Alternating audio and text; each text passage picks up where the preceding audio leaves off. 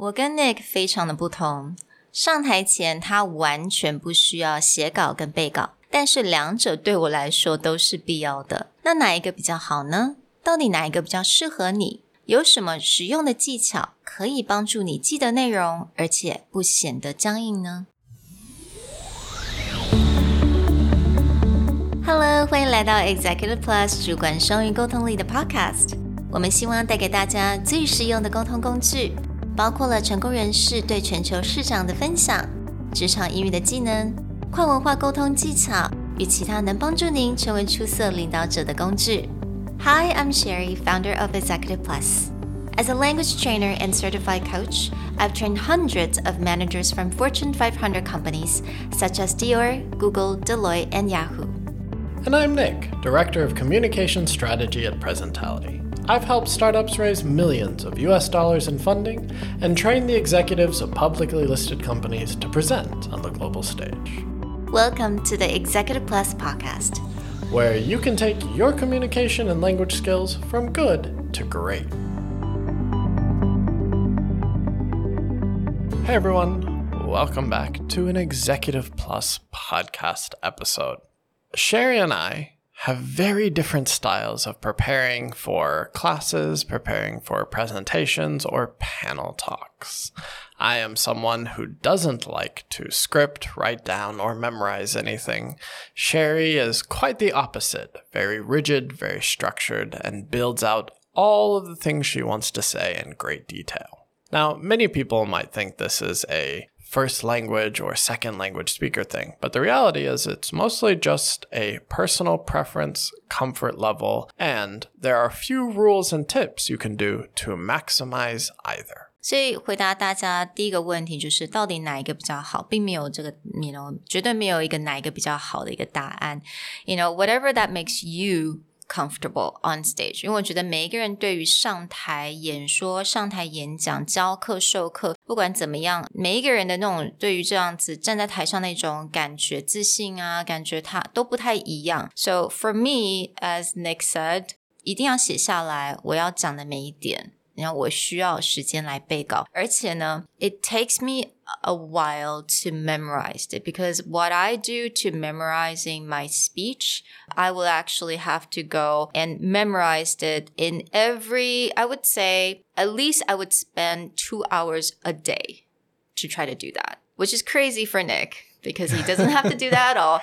But I have to. And like I remember, um, 刚开始出国的时候，那个时候才十四、十四、十五岁。然后我记得我到了一个课，哦，它是一个 English class。因为那个时候我很快就从 ESL 课我就到了正规的英文课。然后那个时候第一本书我们就是来念 Romeo and Juliet，right？大家都知道嘛，Shakespeare very famous, and they have a very famous monologue, popular 一个独白。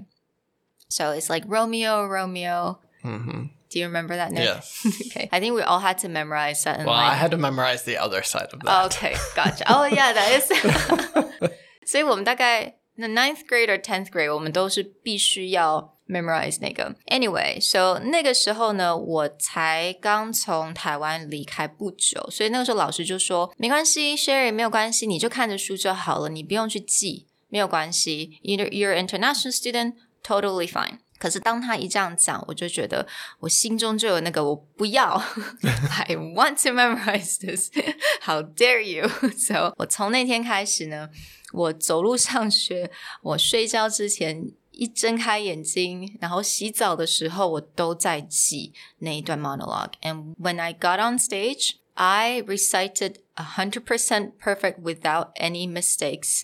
And everyone was looking at me like, oh my God. So I remember I got the highest grade from that project. Thank you. Thank you very much. so 从那个时候开始，我就觉得，Oh my God，原来记背稿可以给我那么大的一个力量。我觉得，所以从那个时候开始，我觉得我就有这个习惯。Yeah, I think it's really from that point on. Well, I also feel that for some reason, Taiwanese are way better at memorizing certain things than Americans. I am terrible at memorizing phone numbers. But like every Taiwanese person I know can just rattle off a phone number. You know, very commonly you'll call a bank and they'll be like, okay, you need to call this number. And they'll just give you the number. Mm-hmm. The moment they start talking, I'm like, I don't remember the first two things that you just said.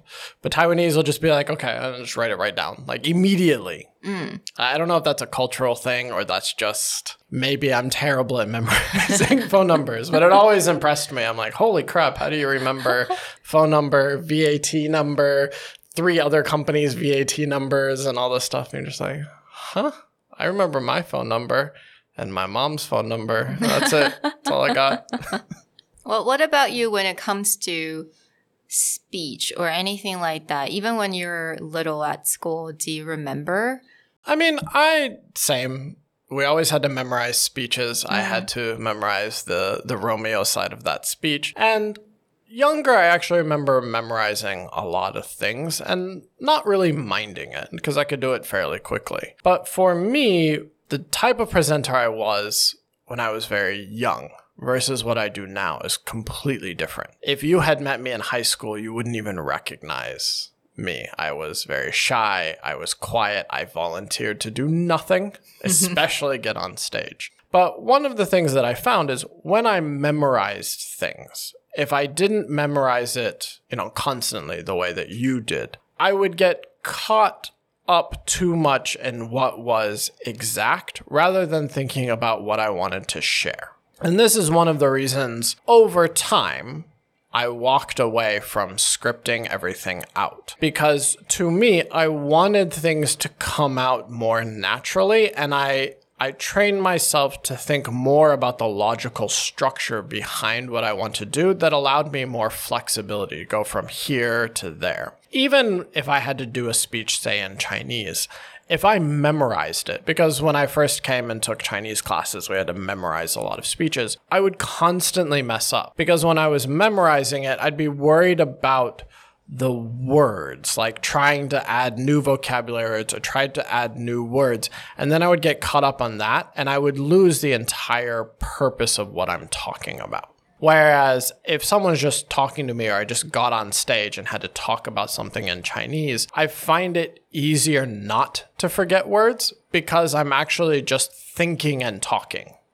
I'm not thinking about what I want to say. 所以我发现，其实这个是一种个人的习惯的问题了。如果呃去记稿背稿，对你来讲反而是去变成你没有办法去，you know speak from your heart。那我觉得，yeah absolutely you probably would want to do the unscripted talk。But you know for me it makes me very comfortable. It makes me more confident to memorize the script. Yeah. Well, let's jump in and talk about what are some of the benefits or what are the tips and tricks since you're someone who spends a lot of time scripting out and memorizing. What are the benefits and what are tips and tricks you have for people who this is more comfortable to do? Mm. Some of the things I'm about to share comes from the book again TED Talks by Chris Anderson。所以我发现这个书上面他讲的这几点跟我本身的经验，我觉得是非常的一样的谋合的。So 他有讲到说，在有很多人在准备 TED Talk 的时候，有很多 speakers 他们会去记这个 speech。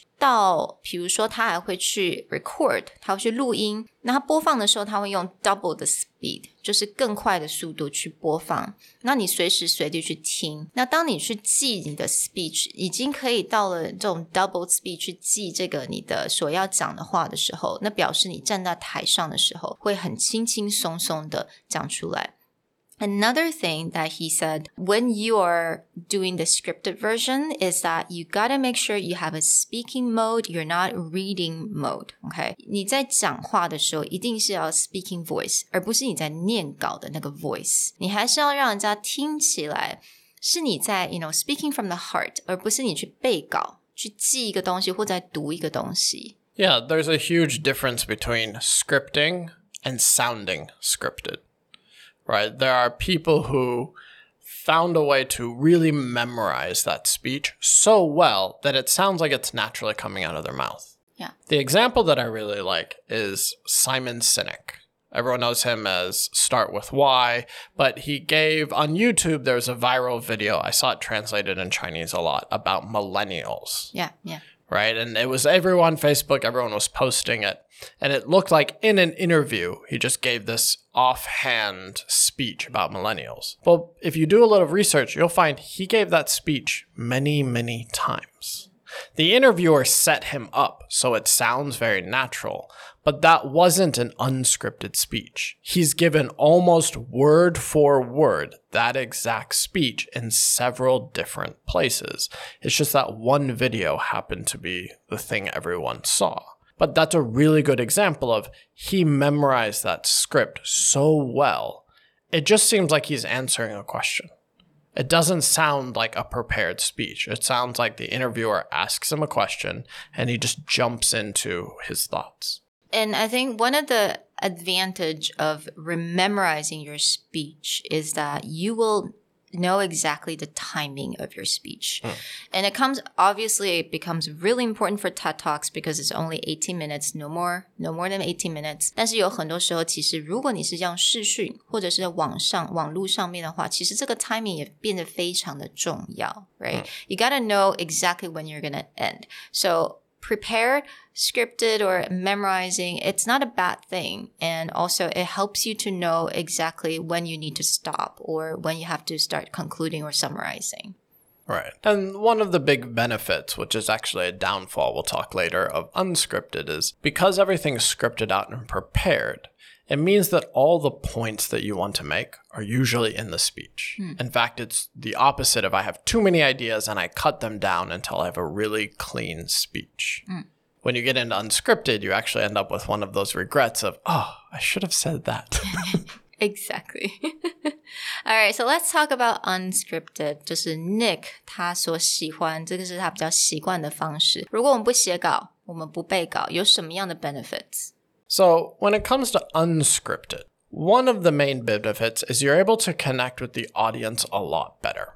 And one of the reason is because it's unscripted, you've usually left yourself the ability to switch what you're doing. Now, a really talented scripted person can do this, but an unscripted person is usually watching the audience a lot more. You guys have heard from my other business partner, Zona. She's also a very unscripted person but she's someone who very, very carefully watches the audience. Do they understand? Are they reacting well?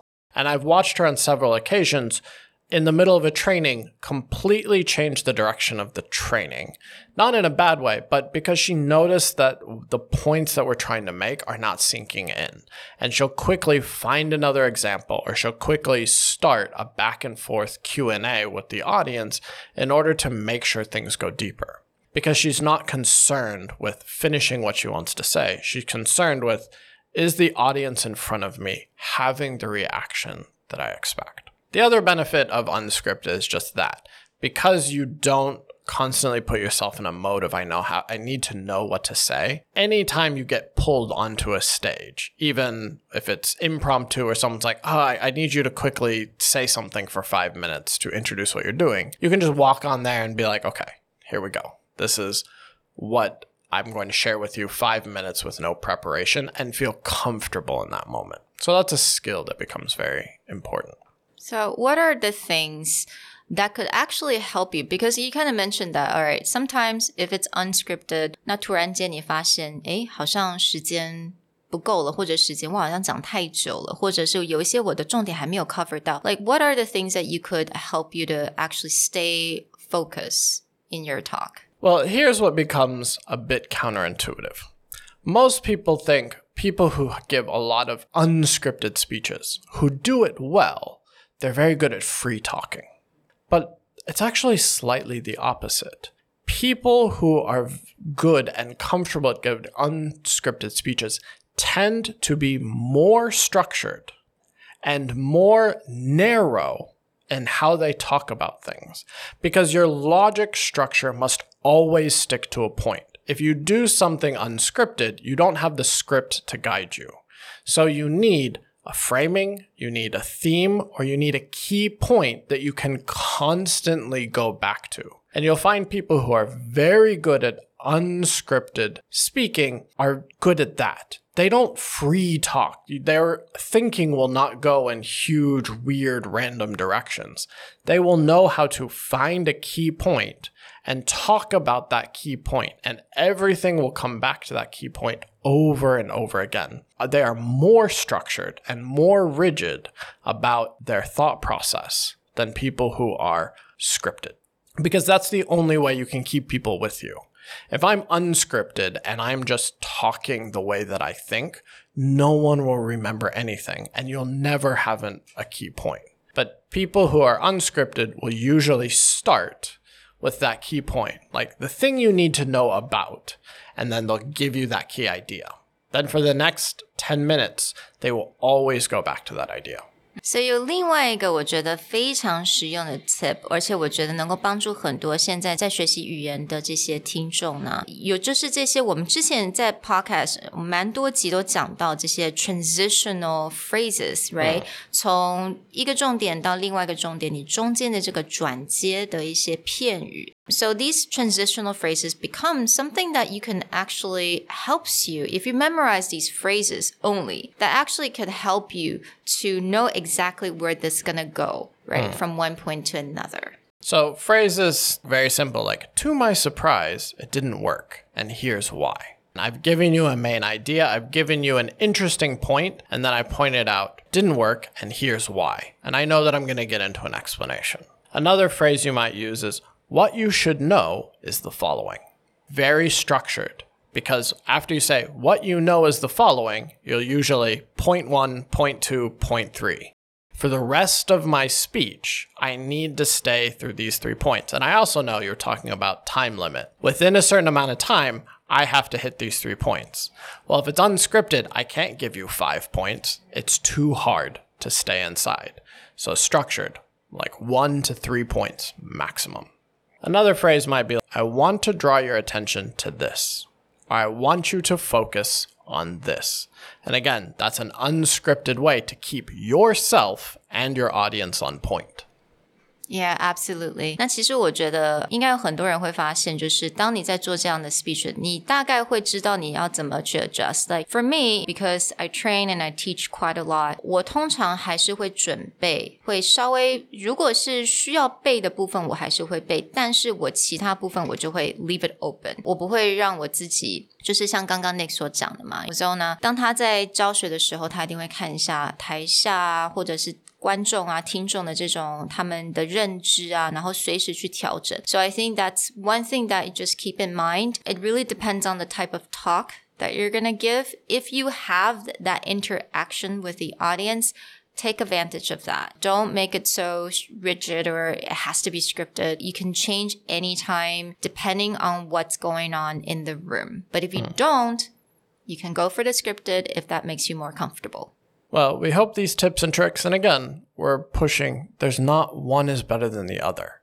If you're comfortable with one, learn the ins and outs and make the best of it. If you want to slowly learn how the other is, it's not a switch because this is not, I'll do better the other way. It's just, what are the important keys that I can take away from that other style? I hope this helps. We'll talk to you guys next time. Bye. Bye. 如果你喜欢我们的 Podcast，欢迎来追踪我们的主管英文 Executive Plus 的 Facebook。那也可以写信到我们的信箱 yourcareerplus at gmail.com。